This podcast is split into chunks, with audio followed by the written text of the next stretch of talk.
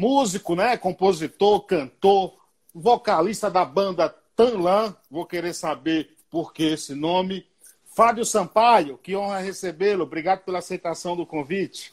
Prazer é meu. Fiquei honrado agora, porque teve gente importante aqui sendo entrevistada. Fico, fico muito honrado em fazer parte dessa série aí.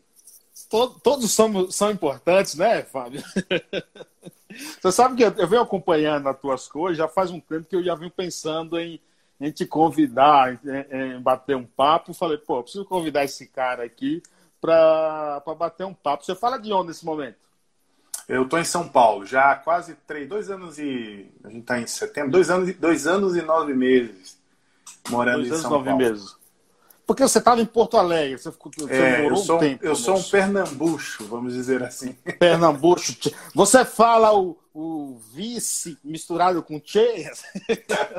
Seria mais uma. É, é, é, é, o, é o Oxitri, né? Oxtri. Oxtri. Mas eu, eu, eu sou de Olinda, de Pernambuco. Uhum. É, por ser filho de militar, eu viajei um pouco. Então, eu morei um tempo no Amazonas também, em Manaus. E depois eu fui morar no Rio Grande do Sul, em Porto Alegre. Lá foi onde eu constituí família, eu me formei na faculdade. Comecei minha história, minha carreira artística. E eu vivi 17 anos em Porto Alegre. Em 2018 eu vim para São Paulo. Então, sou, é, o meu sotaque ele é um pouco misturado, assim. Então, às vezes eu falo tchê, barbaridade, às vezes eu falo oxe. Então, eu, eu digo que eu tenho sotaque de confuso. Brasília. É, é aquele é, que é misturado. Exatamente, boa, boa. É, pô, aproveitando que você falou aí dessa sua vivência, por ser filho de militar, nasceu em Olinda, viveu é, em Manaus, tudo. É, qual é o lado bom disso aí, ô, ô Fábio? É o que ganhar experiência de culturas de que o país um país continental né com várias culturas regionais aí qual o lado bom dessa história toda cara você tem uma noção maior do que é Brasil né você tem uma noção talvez mais palpável do que é Brasil e isso pode gerar um sentimento até mais patriótico num sentido até mais romântico da palavra porque você não é tão bairrista né Uhum. É, você, você consegue enxergar os defeitos e as qualidades de todos os lugares que você morou, porque você tem parâmetros para comparar. Se você vive sempre no mesmo lugar, a sua vida no mesmo lugar, tudo que você diz de positivo ou negativo dali vai ser extremamente é, mal avaliado, porque você só tem aquilo por referência, né? Então, como eu morei, sou, sou nascido né, no, no, Nordeste, depois eu morei um tempo no Norte, depois fui para o Sul, eu acho que eu conheci talvez os extremos do país. É, então, quando eu vou para regiões do Sudeste ou do Centro-Oeste, é, eu, eu, tenho uma relação até muito muito amigável, assim, muito muito prazerosa, porque eu conheço os extremos. Sim. Então, é, é muito gostoso. E, eu, e, eu, e, a gente se torna apaixonado pelas diferenças também, né? Eu, eu, uma coisa que me fascina no Brasil são os sotaques. Eu adoro ouvir gente de sotaque diferente. Eu sou Quando... baiano, por exemplo. Quando eu, é, mas não tem tanto sotaque. 22 é, anos em São Paulo já, é. então talvez fique uma mistura assim. Quando, quando eu vou pra, quando eu encontro alguém, por exemplo, que é, do, que é de Recife mesmo, eu peço para a pessoa ficar falando, fala um pouquinho aí só para eu ouvir. Né? Então eu, eu acho o sotaque uma coisa linda uh, na nossa cultura brasileira, né? E, e, sem dúvida, uma das coisas que eu, que, que eu mais ganhei nessa história de viajar e morar em tantos lugares, porque é diferente de você visitar. Morar é uma, é uma experiência diferente. Então, por morar em tantos lugares tão diferentes, a gente tem uma. A nossa bagagem cultural é maior, né? Claro, é, claro. Sem falar na quantidade de amigos, né? Que eu tenho amigos do Brasil com, inteiro agora. Você tem, você tem amigo com todos os sotaques, né? Exatamente. Então, é, é muito... Agora, claro, tem seu ponto negativo, né? É, Qual? Você, você, por exemplo, no meu caso, eu sou um cara mais tímido, mais na minha. Então tinha que me obrigar a me relacionar, porque senão não Sim, tinha Marco. então tem, e, e, e, cria, pode, pode criar até uma para algumas pessoas que eu conhecia, muita gente também que, tinha, que viajava, filhos de militares. Para alguns, às vezes, é uma barreira grande, assim, né? Você, você ter que ficar fazendo novas amizades, toda vez que você muda, às vezes gera problemas, assim, de a pessoa ter dificuldade de se relacionar. Graças a Deus, eu consegui, talvez, é, direcionar essa, essa dificuldade para a produção artística e tudo mais. É um, eu acho que o legal também de, de, tudo isso é você nasce no Nordeste, mora no Norte, mora no sul e vem para a cidade que acolhe todo mundo, a cidade de, to a cidade de todos os sotaques. É verdade. Né? Isso é, é, tem, tem um significado curioso mesmo, né? porque você conhece todos os extremos e vai para o centro, vamos dizer assim, é, o centro não se torna uma coisa tão chocante, né? ele se torna uma mescla de tudo isso, um, um mosaico até, até bem arranjado. Né? Eu, eu sou apaixonado por São Paulo, é, há muitos anos eu queria já ter mudado para cá, mas por diversas razões não, não tinha como. E quando finalmente deu certo de eu mudar para São Paulo, foi a realização de um, de um sonho para mim. E eu estou muito feliz, é. graças a Deus. O, o Marlo, o Gonzaga Leal, que é de, de pernambucano, cantor, é, grande figura da música brasileira, está aqui. Marcelo Gomes, da ESPN Brasil também. O Marlo, que é um conterrâneo lá da Bahia, ele mora lá em Pernambuco, ele diz o seguinte, mas os baianos do interior não puxam muito o sotaque como da capital. Isso, cara, é... você sabe que assim, eu vim conhecer, eu vim para São Paulo para depois eu conhecer Salvador. Foi quando eu voltei de férias. E eu, cheguei... eu lembro que eu cheguei no aeroporto, cara, de Salvador, e ficava a, a, ouvindo as pessoas de Salvador falar. E o sotaque, cara, é totalmente diferente da gente que é do interior da Bahia. Então é muito. É, muito é isso é outra característica louca do Brasil, né? Por exemplo, o Rio Grande do Sul, é, todo mundo fala do bar, do tchê, mas tem vários sotaques lá. Né? Tem aquele uhum. que a gente chama que é o cara mais colono, que é do interior. Tem aquele que é da capital e tem aquele que é de um bairro específico de Porto Alegre, que tem um sotaque muito característico. Então, é, cada região do Brasil tem, além de ter um sotaque que é tipo o estándar da região, ainda tem as variações, né? Isso é muito bacana. Exato. Agora me diz uma coisa, Fábio, voltando um pouquinho aí na tua história. Você viveu até quantos anos em, em Olinda? E como era essa tua infância aí? É, tinha algum interesse pela música já? Eu, vivi, eu morei em Olinda. Uh, eu, eu, saí do, de. Eu, eu, nasci em Pernambuco. Ali pelos três anos eu fui para o norte, fui morar, morei três anos no Pará. Depois eu voltei para Recife e fiquei 11 anos em, em, em, Pernambuco. Eu fiquei lá até os 17. Uh, aí, aí cresci né, num contexto da, da Igreja Batista, numa igreja do nosso bairro lá. E era uma igreja muito musical, muito rica em musicalidade, corais, quartetos, grupos vocais. É, quem, tem, quem conhece um pouco do contexto de igreja evangélica sabe, entende o que eu estou dizendo. E, e aquilo me influenciou bastante, porque eu via as pessoas cantando, uh, e, e, é a partir do momento que eu descobri que eu tinha alguma facilidade para música, que eu descobri afinando o violão do meu irmão, que ele começou a estudar violão, e eu descobri que eu afinava de ouvido o violão dele, não precisava de... Nem Pô, autodidata. Eu, é, aí eu falei, olha, acho que talvez eu tenha facilidade. E aí... É, eu fiz um tempo de conservatório, mas não deu muito certo, porque era longe, e o instrumento que eu que eu estava fazendo era órgão. E eu não tinha onde estudar órgão também, né? Um instrumento grande, aquele de pedal e tal. Sim. E aí eu abandonei o conservatório e foi muito é muito curioso, eu gosto de contar essa história, que eu abandonei o conservatório e um tempo depois tinha um pedreiro fazendo uma obra na casa dos meus pais, que eu não lembro o que, que ele estava fazendo, trocando algum azulejo, não sei. E ele viu que eu tinha um tecladinho, daqueles teclados de pequeno, sabe? CCE, sim, assim, de, sim, sim. três oitavas, só aguenta quatro hum. notas ao mesmo tempo. E aí ele viu aquilo e disse, oh, posso, posso mexer? E aí eu, claro, deixei ele mexer. E aí ele começou a tocar uma música no tecladinho. Sabe Caramba! Você volta, sabe aqueles músicos que tocam em bar com, com o ritmo do teclado, fazendo a harmonia com a mão e a melodia com a outra, assim? Sim, sim. Ele fazia isso e eu não sabia. E aí ele começou a tocar no tecladinho e eu passei tipo um ano e meio no conservatório e não tinha aprendido a tocar música nenhuma. Eu só aprendi exercícios. Vai dizer, vai dizer, que o pedreiro te ensinou. O pedreiro abriu meus, meus olhos para o que eu não conseguia ouvir. e aí era Marcelo o nome dele. E aí, sabe, explodiu. Eu falei, caramba, mas eu fiquei um ano no conservatório e não aprendi isso. Ele falou, não, mas é aqui, ó, senta aqui. Eu sentei do lado dele, isso aqui é dó, isso aqui é ré. Ele me explicou tudo, assim, meia hora. Essa história é sensacional, aí, cara. É, e aí fiz assim na minha cabeça, vai, eu falei, caramba! E aí, ali realmente me voltei, o, o, interesse da infância que tinha meio que se apagado por causa do, do, do, conservatório retomou. E aí eu voltei a estudar, e aí eu comecei a tirar música de ouvido. pouco tempo depois eu comecei a compor. Aí montei as bandas na igreja, tive bandas e tudo mais. Mas quando chegou a época da faculdade, aí eu já estava morando em Manaus, tinha voltado para o Amazonas. Uhum. É, eu estava morando em Manaus.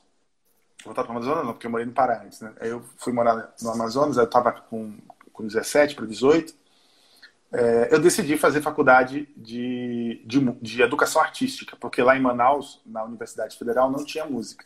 Sim. Aí eu entrei na faculdade e pouco tempo depois meu pai foi transferido para Porto Alegre. E aí, quando eu transferi para Porto Alegre, eu entrei na faculdade de música mesmo do Rio Grande do Sul. Aí era o que você queria mesmo? Que era a Universidade Federal. Era o que eu queria mais ou menos, porque no Rio Grande do Sul é faculdade, era na época, música erudita. E eu não sabia absolutamente nada de música erudita. então, assim, foram, foram cinco anos de, um, de uma angústia e um correr atrás da máquina, assim, para poder me adaptar, entender aquele contexto e, e conseguir vencer uh, os desafios, né? Porque a maioria dos estudantes de uma universidade de música erudita são estudantes que estudam aquilo desde os 8, 10 anos de idade. Claro. Né? Eles estão imersos na música erudita. E lá no Sul isso é muito comum, assim, né? Tem muito ainda dessa escolástica alemã e tal. Uh, e eu não, eu tinha caído de paraquedas na faculdade de música erudita e eu não tocava nenhum instrumento erudito.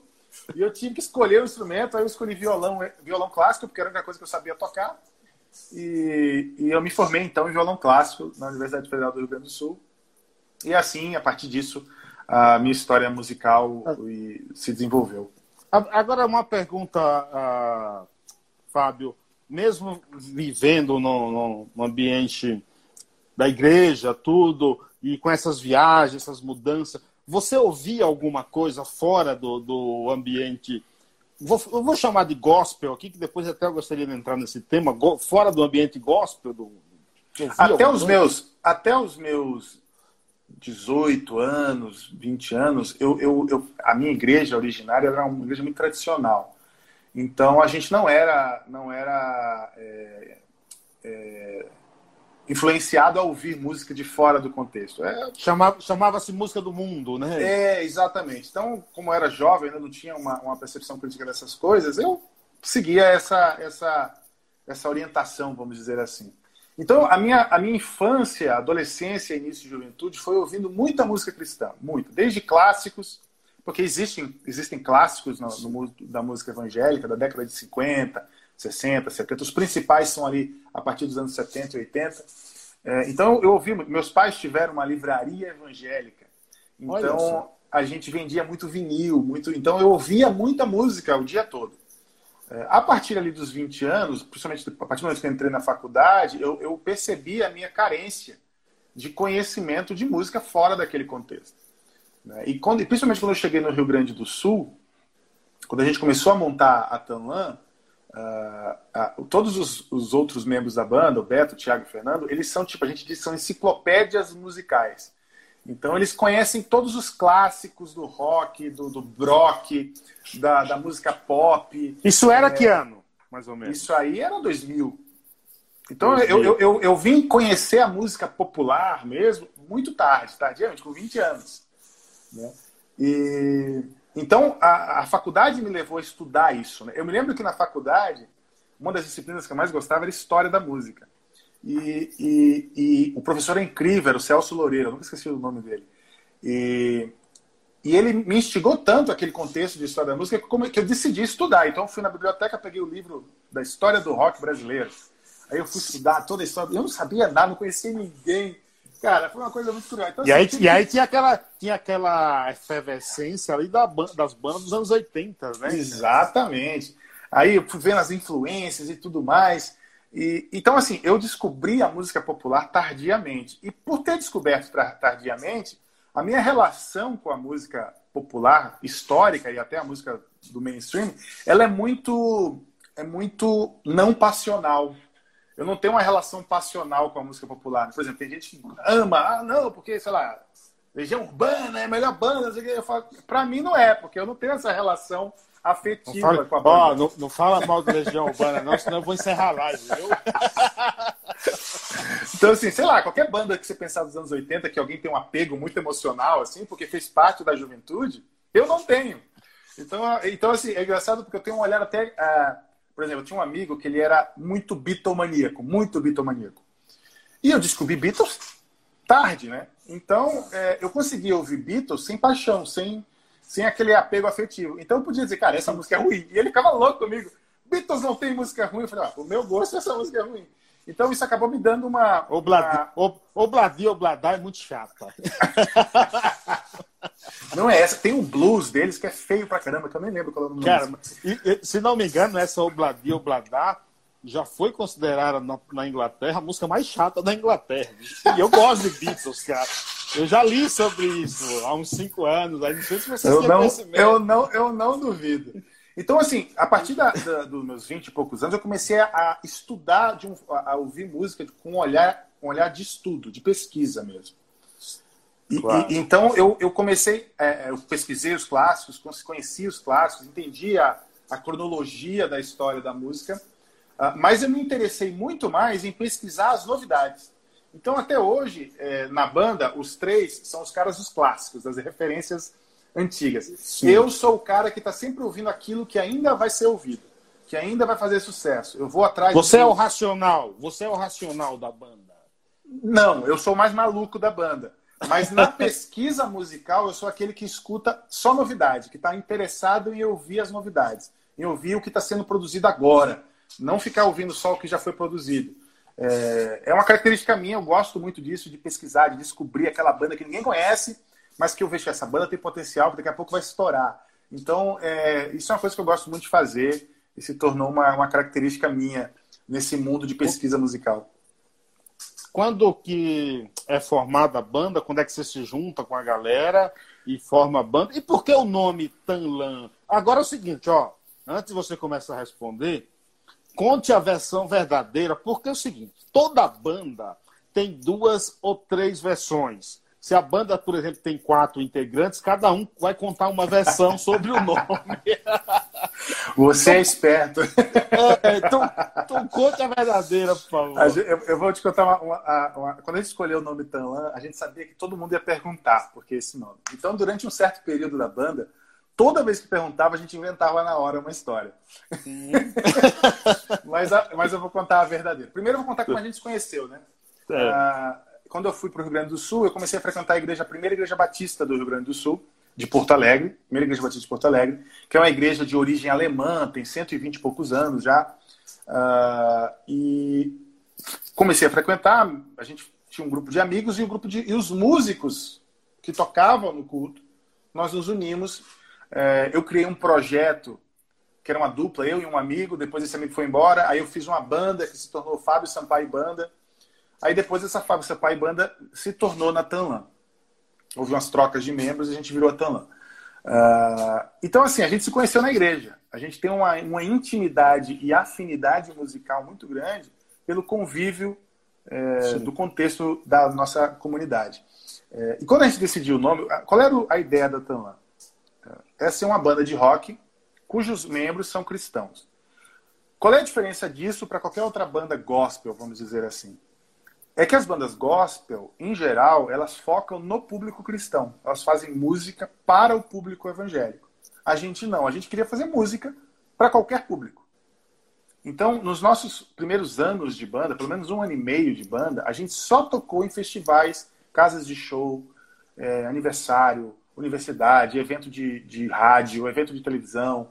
A gente não, não fez qualquer evento do contexto evangélico, do contexto gospel. Sim porque a gente queria realmente ser. É, era quase um estudo de caso, assim. A gente queria experimentar o que é ser uma banda de cristãos que faz o, a, a, a rota que qualquer banda faria. Sim. Né? De tocar nos bares, nos festivais, de tomar tufo do bar que não paga, esse tipo de coisa. A gente fez tudo isso. Uh, só que com o, o, o decorrer da, do, com, com o tempo, a gente foi descoberto pelo mercado evangélico, pelo mercado gospel, e o mercado gospel nos abraçou de uma maneira que a gente não conseguia, não, não conseguia negar, não conseguia lidar, não lidar com aquilo. Então acabou que a gente foi se tornou um produto, vamos dizer assim, muito mais consumido pelo público evangélico do que pelo público não evangélico. Apesar de que até hoje a gente sabe e a gente recebe mensagem de pessoas que se dizem, olha, eu não sou evangélico, não sou cristão, mas eu encontrei na música de vocês uma coisa que eu não sei o que é e eu gostei demais e sou fã. Então isso para a gente é muito, é muito bacana porque é, um, é quase como um, um, um ISO do nosso projeto. Nosso projeto sim, realmente sim. Deu, teve um resultado. Uh, mas por que Tanlan? Porque a gente queria que o nome da banda tivesse a ver com um inseto, que é o louva-a-Deus. O louva-a-Deus, o inseto louva-a-Deus, é, era o símbolo que a gente criou para nossa banda lá no início. No fim, a gente nunca usou o símbolo, no final. Mas quando a gente começou a banda, a gente tinha um símbolo já, que era um louva-a-Deus estilizado. Sim. Só que a gente não queria que o nome fosse louva-a-Deus, porque né, não era essa a proposta. E a gente começou a pesquisar nomes que tivessem a ver com o símbolo. E aí o nosso guitarrista, na época, o cunhado dele, era instrutor de Kung Fu. E aí, conversando com o cunhado dele, ele falou, ah, não sei se você sabe, mas no Kung Fu, é, os estilos de Kung Fu são baseados em movimentos de animais. E existe um estilo de Kung Fu que é baseado no louva-a-Deus.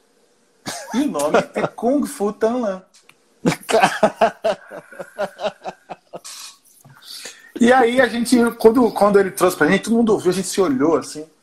Cara, esse nome é muito feio. Bah, mas a ideia é boa. e aí a gente decidiu. Mas não parece. Parece nome, parece nome de, de, de, comida e, sei lá, da Índia. Ah, vamos almoçar um talã hoje, entendeu? Depois eu conheci um, um, um, chinês que ele disse que a pronúncia é. Town Lang, um negócio assim. Town Lang. Mas aí já era tarde aí, também. já, já, era tarde. Aí é, virou é. não tem pra onde correr. E, e, agora já virou, né? Não, não tem mais como mudar. A gente disse que é um nome ruim para É ruim para aprender, porque quando você escuta, fala, ah? mas ninguém é. esquece. Depois. É. escuta, agora, você, você falou na questão do, do uma banda de cristão, mas que ia tocar para todos público. É, se não me engano, a banda Catedral fez isso também depois nos últimos discos. Eu, eu conheci a banda Catedral, tenho até CD deles aqui, porque quando eu cheguei em São Paulo, eu querendo comp comprei tudo que era de Legião Urbana, fanzaço da banda, tudo. Tenho 50 mil coleções da Legião aqui. É, e aí, como a voz. como a voz do Kim parecia muito com a voz de Renato, eu comprei para ouvir, gostei do som. E se não me engano, o Catedral fez isso também nos últimos CDs dele, né? De tocar. É, em 90. Em 99, eu acho, ou foi, ou foi 2000, nessa pensa época ali, 98, 99, a, a, o Catedral ele quebrou o contrato com a gravadora Gospel, que era a MK, e foi, se eu não me engano, para Warner, ou foi para Universal, eu não lembro agora qual foi a gravadora que eles foram, é, isso foi um assunto, assim, né? Foi um. Isso. É, só que a diferença é que eles eram já estabelecidos no mercado gospel. Eles já eram conhecidos, já eram uma banda relevante e estabelecida num mercado grande, que era o mercado gospel da época. E eles quiseram fazer um crossover comercial mesmo, de, de entrar, inclusive, na, na, na onda, não melhor, no espaço que se tornou vago com a morte do, do Renato Russo, né? Então, quando o Legião acabou, Sim. a gravadora teve uma ideia: ó, vou, vou, ocupar esse espaço com uma banda que já é igual. Então, eles pegaram. O Alex e, e levaram, e levaram a Catedral. É, eu tenho muitos problemas com Catedral por causa dessa, dessa, da, dessa questão estética ser muito parecida com Legião. Eu tenho dificuldade de ver, de ver legitimidade. Agora, claro que do ponto de vista histórico, na história deles, e até para a história da, da, da, música gospel brasileira, eles foram extremamente importantes, né? Eles, como Banda Novo Som e tantas outras. Você sabe que uma vez eu mas é- discuti é, mas, mas com é amigos, diferente. É, eu, uma vez eu discuti com um amigo que ele não conhecia todas as músicas da Legião. Quando ele começou a ouvir aquela música do Catedral, é, é esqueci agora, estava na ponta da língua. Você estava tocando nas, na, nas rádios e, ele falou, essa é Renato Russo. Eu falei, cara, não é, mas a voz é igual, tá bom, mas não é, Renato. Inclusive, tem uma é... história curiosa, porque na minha adolescência, eu, eu, eu só ouvia a Catedral. Eu gostava muito de Catedral. Eu ouvia a Catedral demais. Só que eu só ouvia música gospel, como eu te falei, né?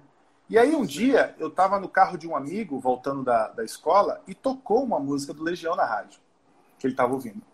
E eu falei, caramba, catedral na rádio. E aí, aí o cara da rádio falou, ah, você ouviu agora a Legião Urbana. Cara, aquilo me frustrou de tal maneira, foi uma decepção tão grande quando eu me dei conta que eu estava sendo enganado. e aí a, a, foi o primeiro estalo que eu tive a explicar, tem coisa errada aqui. Então, é, é, é, essa, essa é a minha crise com catedral, vamos dizer assim. Mas eles têm a sua, sua importância e seu valor na história da música claro, brasileira. Claro.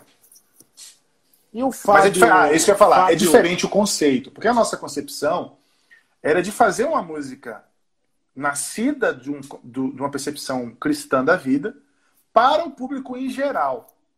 Eles não, eles eram uma banda gospel consolidada no mercado que decidiram mudar de mercado. Então, tecnicamente, são coisas um pouco diferentes. Mas eles sim, eles, eles foram inovadores nessa tentativa. Só que eu acho que na época nem eles sabiam explicar o que estavam fazendo, nem o público estava preparado para entender o que eles estavam fazendo. Então isso acabou gerando, é, é, vamos dizer assim, alguns traumas na relação da banda catedral com o público evangélico, né? Traumas bem, bem profundos, vamos dizer assim, é, que eles sofrem até hoje por causa disso. É, então assim, acho que tem algumas diferenças, mas eu, mas eu entendi o que você quis dizer. O, e o Fábio Basso, ou Bass, vem de onde? Isso aí vem quando eu era adolescente, eu criei meu primeiro e-mail. Eu era baixista, eu tocava baixo, eu adorava baixo, baixo era meu instrumento. E aí, quando eu criei meu primeiro nickname, lembra que era nickname que a gente falava? Sim, sim. Sei lá, 90, sei lá, acho que foi 98 ou 97, eu criei meu primeiro nickname. Hotmail. Hotmail. Ball. Lembro. E aí eu botei Fábio Bass. E aí, a partir dali, eu botei Fábio Bess para tudo que eu fiz na internet até hoje. Então, e aí eu não quis mudar, virou a minha marca. Eu sou o Fábio Bez e o pessoal acha que é meu sobrenome, mas não é, é porque eu tocava baixo.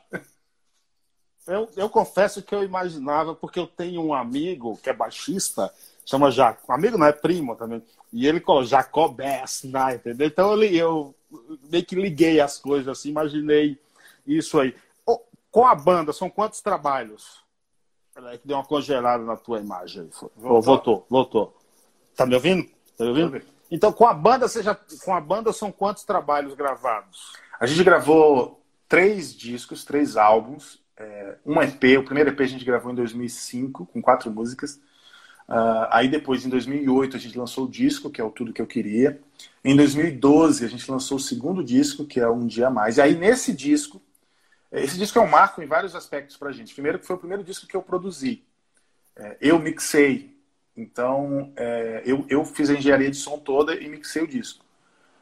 E esse disco foi o disco que levou a gente para a Sony. Então, foi um disco muito importante para a banda. Foi um disco que consolidou a gente no Rio Grande do Sul como uma das maiores bandas de rock cristão. No caso, a gente já acabou sendo se consolidando como uma banda de rock cristão, apesar de que a gente dialogava muito bem com o mercado popular. Então a gente tocava nas principais rádios de pop rock, a gente dava entrevista na, nos programas de TV, e era, a gente era meio que um, um bicho exótico no zoológico. Assim. As pessoas, quem são esses caras que, que tocam uma música que é cristã? Como assim? E assinaram com a Sony? Porque na cabeça dos caras, tipo, é uma banda do sul, gaúcha, é que depois de tantos anos nenhuma banda gaúcha tinha assinado com a grande gravadora, fazia tempo que isso não acontecia.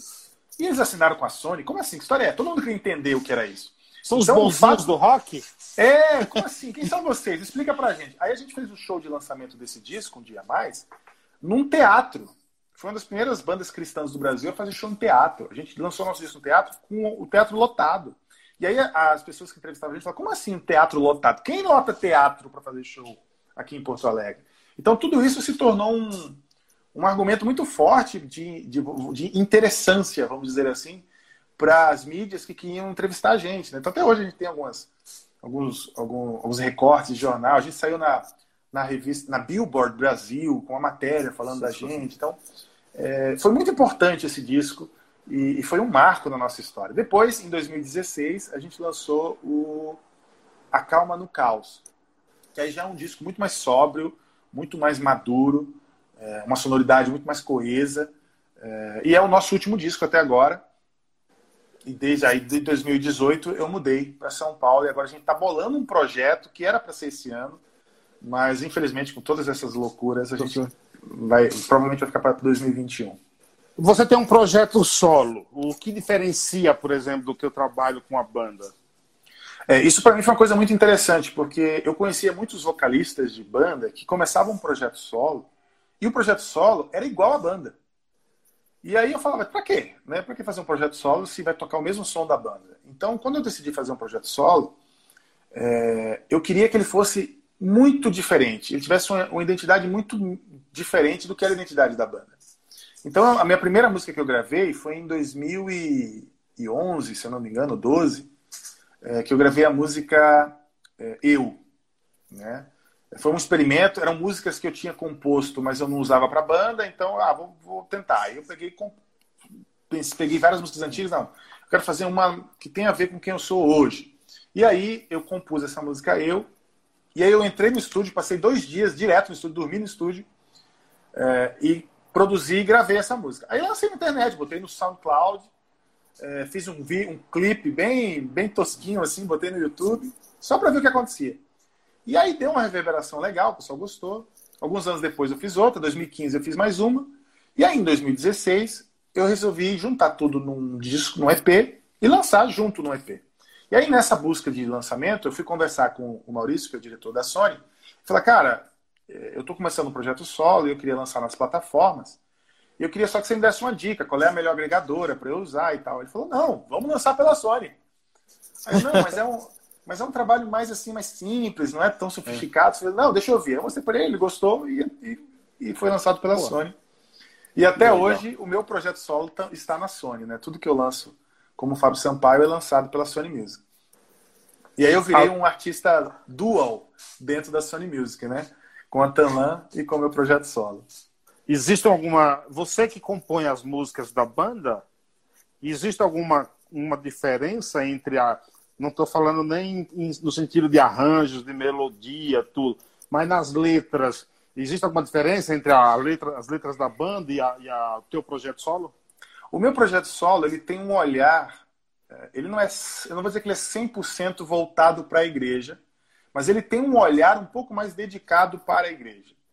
Então você vai encontrar músicas tão poéticas quanto a Tanlan e algumas músicas mais congregacionais, com um, um, um objetivo mais litúrgico.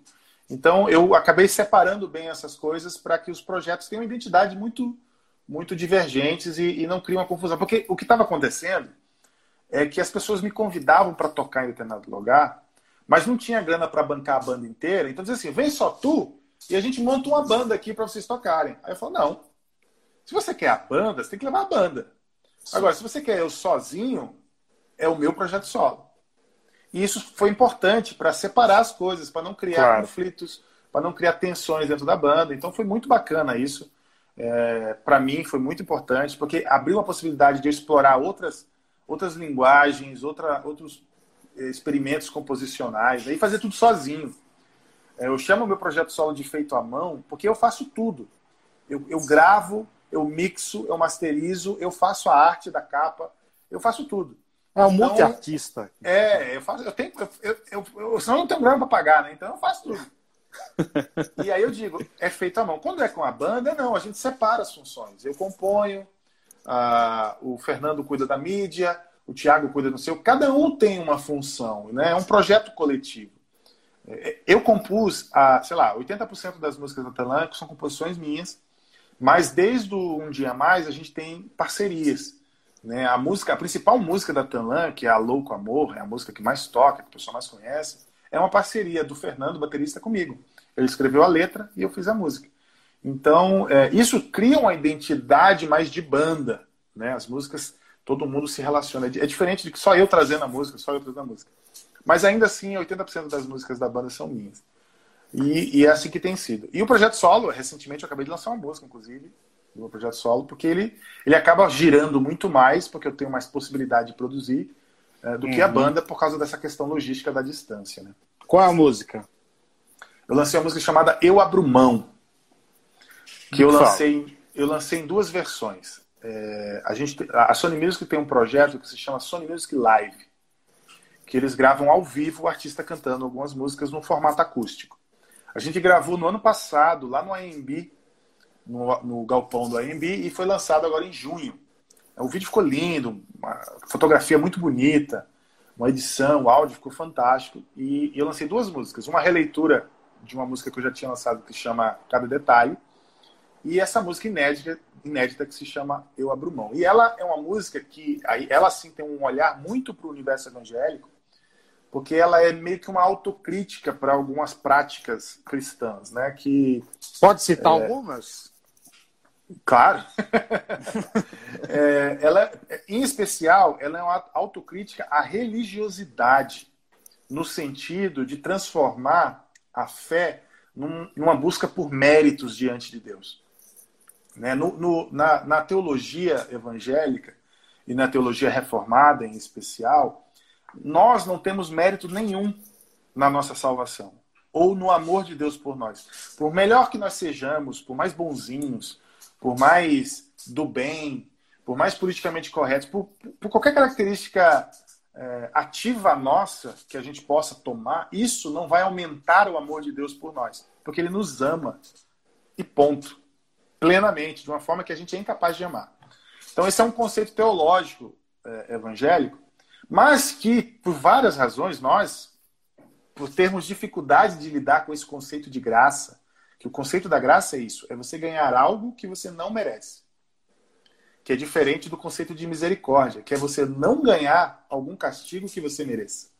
Então, o sagrado e o profano, no fim. É, então a, a, a graça, ela, ela, ela, nós, como seres humanos, temos muita dificuldade de lidar com isso. Porque a gente acha que tem que merecer. E é daí que vem a religiosidade. A gente começa a se achar melhor que os outros. Porque eu sou bonzinho, eu vou à, à igreja, eu dou, eu dou a esmola, eu, sei lá, eu crio parâmetros é, visíveis de uma religiosidade para me tornar mais digno do, divino. E a fé cristã, ela diz que isso, isso não, não, não, não, não dá resultado. Muito pelo contrário, pode nos afastar mais de Deus. E essa música fala disso, que muitas vezes a, é, a gente, na ânsia de querer se relacionar mais com Deus, a gente se envolve em rituais, em liturgias e em ações que, na verdade, são construções de altares a nós mesmos e não ao Deus que a gente diz professar. E essa música, ela versa sobre essa, essa percepção e, e, e, e, essa questão. O que é um grande, na minha percepção, é um talvez um dos problemas mais profundos do universo cristão, né? É essa tentativa de se julgar melhor que os outros, de, de achar que porque a gente. Ô Fábio, mas isso também não vem um pouco é, de uma educação religiosa que é, muitas vezes prega, ó, faça o bem que você vai ter a vida eterna. Não tem um pouco disso também? Tem, assim? claro que tem, porque esse, é, essa é a que a gente chama de religiosidade popular, né? Uhum. Existe, existe uma religiosidade popular, né? Que as pessoas, ah, por exemplo, as pessoas acreditam realmente que se elas fizerem coisas boas, elas serão mais abençoadas, né? Ou, ou se elas fizerem coisas ruins, elas serão mais amaldiçoadas, como se fosse um, um jogo de merecimento. Uhum. Vocês né? terão fogo do inferno. É, exatamente. E o evangelho, quando a gente estuda o evangelho, na leitura e percepção do, da, da fé reformada, não é assim. A gente não. Na verdade, a nossa, a nossa, o que a gente merece é a condenação. Porque nós somos pecadores. É isso que a gente merece. Mas é pela graça que a gente não é condenado. Então, é uma relação de não merecimento, mas de um ganho gracioso. E isso muda a nossa percepção com a fé e muda a nossa percepção com os outros. Porque se você acha que você merece, você se julga melhor. Agora, quando você percebe que você ganhou algo imensurável, incalculável, impagável, sem merecer, você se torna humilde. Agora, já que você tocou nesse assunto, deixa eu te fazer uma provocação. É, é muito comum ouvirmos, né, principalmente até em, em futebol, em jogo de futebol, olha, eu ganhei o jogo, graças a Deus, eu fiz o gol, graças a Deus. Por que, que ele acha que Deus ajudou ele e não ajudaria o outro? É parte dessa, dessa premissa mesmo, dessa ideia de que Deus é, ajuda quem cedo madruga. Né? É, é, é, e isso não tem respaldo bíblico nenhum, é uma crença popular, é quase uma superstição. Né? Por que, que Deus vai ajudar um time a ganhar e não o outro? E, e se, às vezes, se você parar para perceber, você vai ter, às vezes, pessoas que creem de diversas maneiras nos, mesmos, nos dois times. Né? Claro, então, por que, que eles claro, não claro. Então, é, é, essa, essa crença popular, como a gente diz, ela não tem embasamento teológico, vamos dizer assim. Mas é o que as pessoas acabam acreditando. E eu acho que a nossa função, como no meu caso, como evangélicos, ou pessoas que lidam com a arte e que buscam um pouco de conhecimento mais profundo, até da própria fé, não é aquela fé superficial. Eu acho que a nossa função é tentar, de alguma forma, não instruir no sentido de que a gente tem o conhecimento e os outros não, mas criar ferramentas para ampliar o conhecimento coletivo. Né? A música, a música é um, a, a música, música é um instrumento gigantesco. É um grande instrumento nesse sentido. Né? Então, inclusive, a, a, as respostas que eu recebo em relação a essa música é exatamente essa. Caramba, essa música me fez enxergar uma coisa que eu não estava percebendo da minha própria vida, de como eu estava lidando com as pessoas e como eu estava lidando com a minha própria fé. Né? Como eu me tornei uma pessoa. Quando a gente usa o termo religiosidade, às vezes a gente acha que a, a religião como um todo é algo ruim. Não é isso. Não é uma crítica à religião. É uma crítica a transformar a religião no objeto da adoração. Quando que a religião é, uma, é, um, é um vínculo, é um, é, uma, é um sistema de entendimentos do objeto que é Deus. Então, a religião nos ajuda a conectar com Deus.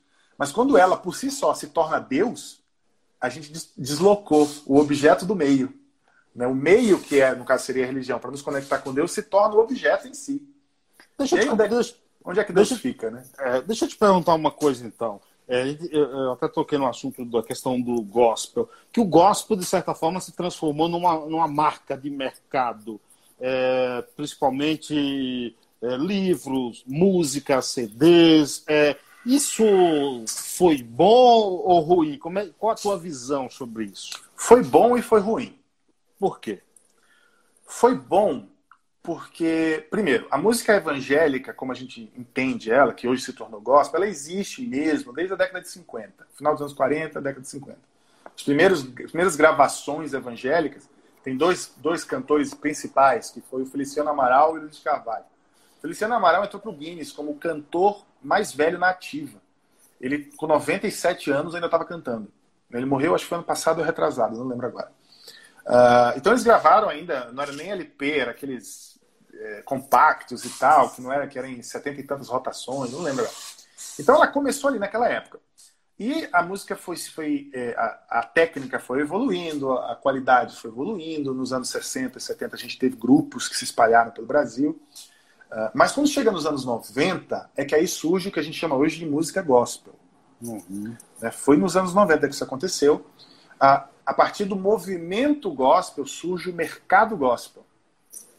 Então tudo começa como um movimento, uma coisa até meio que ingênua, que vai se que cresce, que cresce, e aí alguém diz, opa, isso aí é um mercado. E aí faz aquilo virar um mercado. E aí surgiram aquele lance de camisas, de lojas, de roupas, de. Tinha uma época que tinha cartão de crédito, gospel. É, começou a surgir coisas focadas num nicho que, que, na, que, que, de certa forma, em algum aspecto, não é um público tão crítico.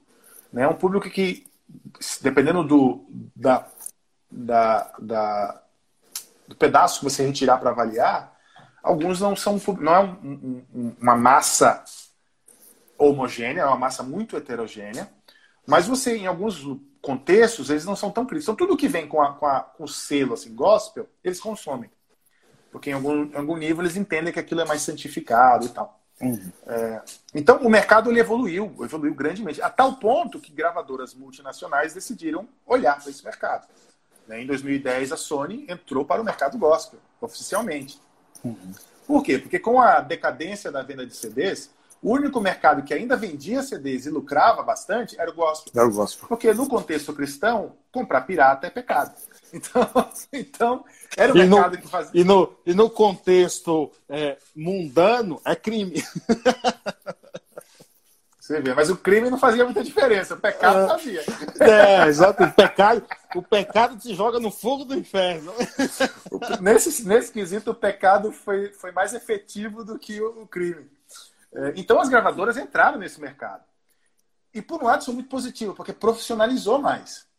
Né? Tecnicamente, a qualidade de gravação, a qualidade de produção, o olhar profissional macro de 360 em relação ao artista de como localizar ele no marketing, na, na sua produção, ficou muito mais profissional. Por outro lado, a, a demanda do mercado se tornou muito maior. O mercado agora é, cresceu, inflou. O número de evangélicos, vamos dizer assim, no Brasil é gigantesco. É tão grande que hoje a gente tem o advento do que a gente chama dos traficantes evangélicos. Por isso que eu digo evangélico assim, entendeu? O número dos nominalmente autodenominados evangélicos explodiu de tal maneira que você tem realmente pessoas que são chefes de, do tráfico que se julgam evangélicos. Né? Pra você entender como é que socialmente, isso foi um, uma transformação cultural muito grande. Você hoje liga a TV e os participantes do Big Brother cantam música gospel. É. Depois de uma noite de bebedeira. Agora, isso, agora isso aí, isso de certa forma é bom, acaba de, de, uma, de, de, um pouco com preconceito contra a música gospel? Sim, eu acho que o preconceito ele caiu, ele diminuiu muito no sentido de produto cultural. Hoje a música gospel não é mais música de gueto. Não é mais aquela música só para o público gospel. Ela é consumida pelo público em geral. Uh, por diversas razões, porque gostam da melodia, porque gostam do estilo. Mas eu costumo dizer que ela é consumida muito como um, um evento assim meio que de descarrego, sabe? Que a pessoa está se sentindo mal, está se sentindo culpada, está precisando dar uma lavada na alma, está com saudade do que ainda não viveu, aí ela ouve uma música gospel. Aí, Você vê um quando... exemplo? Naquele Quando... clássico, no clássico hum. caso lá do Neymar com a menina, naquela troca de mensagens, eles é. estavam numa conversa quente. E aí ela manda uma música gospel para ele. Na conversa lá tinha uma música gospel. Você percebe como a coisa se tornou algo tão. Tá ali, ela tá, tá. permeando ali a coisa. Então, a... hoje a música gospel é um produto cultural. É um produto cultural consumido pela, pelo público em geral. Você vê artistas do sertanejo, do funk, de diversos estilos do mainstream que nos seus shows dão palhinha de música gospel. Né? No, no, na, na, no Carnaval de Salvador tinha cantor gospel dividindo o, o trio elétrico com a Cláudia Leite. Então, a música gospel hoje, porque por causa da profissionalização do mercado, da relação da gravadora com os artistas, eles agora fazem parte das mesmas gravadoras. Né? Então, essa, essa relação tornou a música que era de gueto uma música que faz parte da cultura. Então, hoje a gente vive um momento diferente. O que é muito bom nesse sentido para mim. Agora, você falou uhum. do negativo. O lado negativo é que a demanda gerou uma produção musical que, do ponto de vista, aí é um ponto de vista muito específico, do ponto de vista teológico, tem muita música ruim. Aí é uma questão muito que diz muito respeito a quem se interessa por isso. Que aí são músicas que propagam aquele, o que eu chamei de religiosidade popular, que Sim. propagam um entendimento da fé que não condiz com o entendimento bíblico da própria fé é, culpa dos, evangélica. Dos, culpa dos neopentecostais? Eu não ia entrar nesse tópico, mas é, eu, eu, inclusive, eu não chamo o neopentecostal de evangélico. Para mim, o neopentecostal é uma outra religião.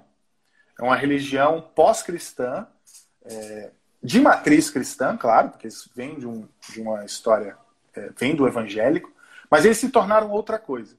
E cresceram de uma forma gigantesca no Brasil. Né? E, sem dúvida, a, a teologia neopentecostal é uma das que mais influencia a música que mais vende no Brasil hoje. Então, sim, é, a, a, o crescimento da comunidade neopentecostal é uma, no meu entender, um dos fatores que prejudicou a qualidade lírica da música gospel contemporânea. Rapaz, é, é, eu ia até te perguntar, vou te perguntar, eu gostaria que você citasse aí quem são as referências no mundo gospel. E eu lembro, cara, que lá em casa, minha mãe ouvia muito, cara, é, Marcos Antônio e Matos Nascimento. Se não me engano, o Matos Nascimento ele fez parte até de banda de apoio dos Paralamas de Sucesso. E eu gostava, Isso. gostava Isso. de ouvir aquilo ali, cara, entendeu? Que ouvia, ouve, ouvia também. Matos Nascimento nem tanto, porque se eu não me engano, ele, ele vem de uma escola pentecostal. Uhum. E eu venho de uma escola tradicional. Eu não sei se você entende as diferenças das igrejas evangélicas. Eu fui criado na igreja, dentro ah, da igreja. Não, não preciso explicar. Mas quem estiver assistindo aí e não entender, existe a igreja tradicional, que é aquela que vem pós-reforma protestante, ali com Lutero e tudo mais, que são as batistas, presbiterianas, luteranas, episcopal e né? é, é, anglicana. Anglicana vem um pouco depois, mas essas igrejas. Uh, e aí depois a gente tem o movimento pentecostal, que aí vem do início do século passado, né, início de 1900, e depois, no final do século passado, surge o movimento neopentecostal, que, no meu entender, teologicamente, eles são outra religião. É... Então, o Matos Nascimento, ele vem de uma história pentecostal. E como eu era do movimento mais tradicional, eu acabei não lidando muito com a música dele. Uhum. Né? Mas eu sei que ele é extremamente importante no mundo pentecostal. É... E, e, sem dúvida, ele é um, ele é um nome relevante, sem, sem sombra de dúvidas. E canta bem, ele canta muito bem, né? Sim, sim, certo. Compõe, compõe, compõe muito bem. Eu não sei se ele está produzindo ainda, eu estou meio por fora da. É, eu também dele, não sei. Porque essa, mas... eu estou falando. Eu tô falando que eu ouvi essa época, isso já tem mais de 22 anos, que é quando eu morava na Bahia ainda, entendeu? Então tinha um radinho de pilha que colocava, é, pô, lá, na, lá na roça, entendeu? Lá na roça. Eu sou, eu sou do mato, pô, eu sou da roça. Entendeu? Ah, isso aqui é legal. É, exatamente. É. É, o Danei Carvalho diz, ao meu entender, também né, neopentecostal é uma outra religião. Quem falou alguma coisa aqui? A Tati Neves.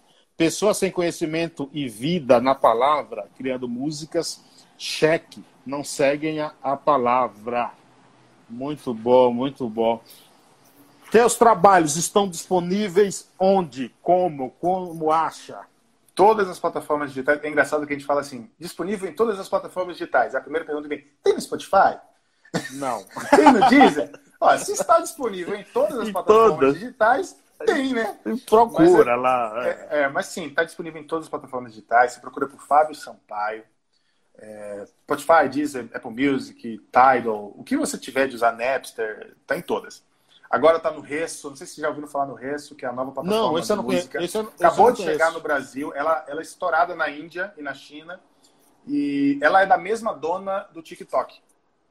Ah. E aí ah. ela, ela, ela trouxe para o Brasil, tipo, nós somos o terceiro país a chegar o, o, esse Resso. E é uma plataforma muito interessante porque ela tem ela é um mix de TikTok com, com Spotify, vamos dizer assim.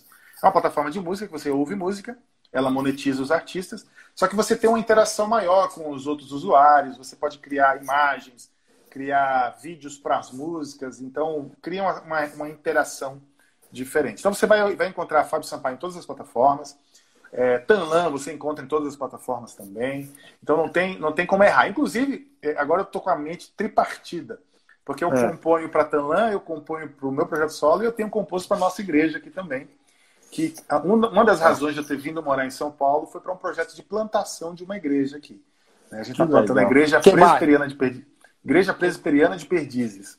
Em Perdizes, a gente se, a gente se reúne a gente se reúne num teatro uh, é, chama Teatro Vira da Lata e, e, e é, eu tenho composto para a igreja também. A gente já gravou um EP, lançamos no, no final do ano passado, Louvor PDZS, quem quiser conhecer. Ó, é isso Rapidinho. daí. Não sei como é que a gente está de tempo aí. Faltam três minutos. Dá tempo para você responder essa pergunta aqui da Oda Neide Carvalho. O que você acha do novo worship que está rolando no Brasil? Ah, worship, famoso worship.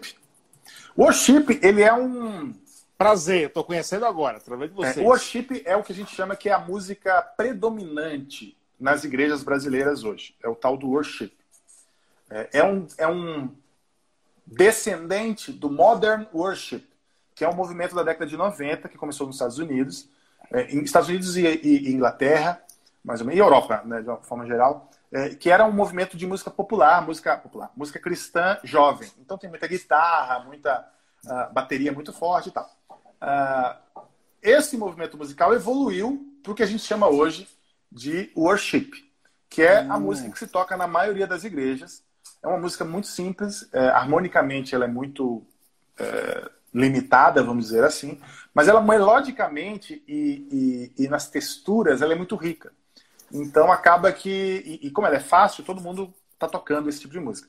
Eu não acho o worship um estilo ruim ou, ou, ou, ou um, um olhar negativo sobre ele. O meu problema é que ele se tornou muito hegemônico a maioria das comunidades tocam as mesmas músicas. Isso perde, criou uma, uma perda, vamos dizer assim, de uma identidade local, de músicas compostas pelas igrejas, de um pouco mais de brasilidade, de uma harmonia um pouquinho mais complexa. Né? Esse é o meu olhar crítico. Né? Falta, talvez, outros estilos dentro do louvor da igreja. É, de certa forma, existe meio que um, um domínio da estética worship. Mas não se preocupem. É, na minha análise da história da música cristã brasileira, eu acho que até 2023 a gente vai ter algumas mudanças aí. Que legal. Fábio, obrigado, viu, cara? Satisfação enorme conversar contigo. Obrigado por ter disponibilizado esse tempo para esse papo. O prazer foi meu, obrigado pelo convite. E é um prazer poder compartilhar um pouco da, da, nossa história, assim, às vezes em contextos que não são os contextos que consomem a gente, né? Acaba que, claro. você, que, que o público uh, do programa, o teu público, vão poder conhecer um pouco mais da, da, da, minha produção e também conhecer um pouco mais esse universo da música certo. gospel, vamos dizer assim. Pessoal, se inscrevam lá no canal Paiayana Conectados, esse vídeo vai para lá. Obrigado, Fábio Sampaio. Obrigado a todos. Até uma próxima. Grande abraço. Mais podcasts como este você encontra no site da Rádio Conectados, radioconectados.com.br ou no seu aplicativo de podcast favorito.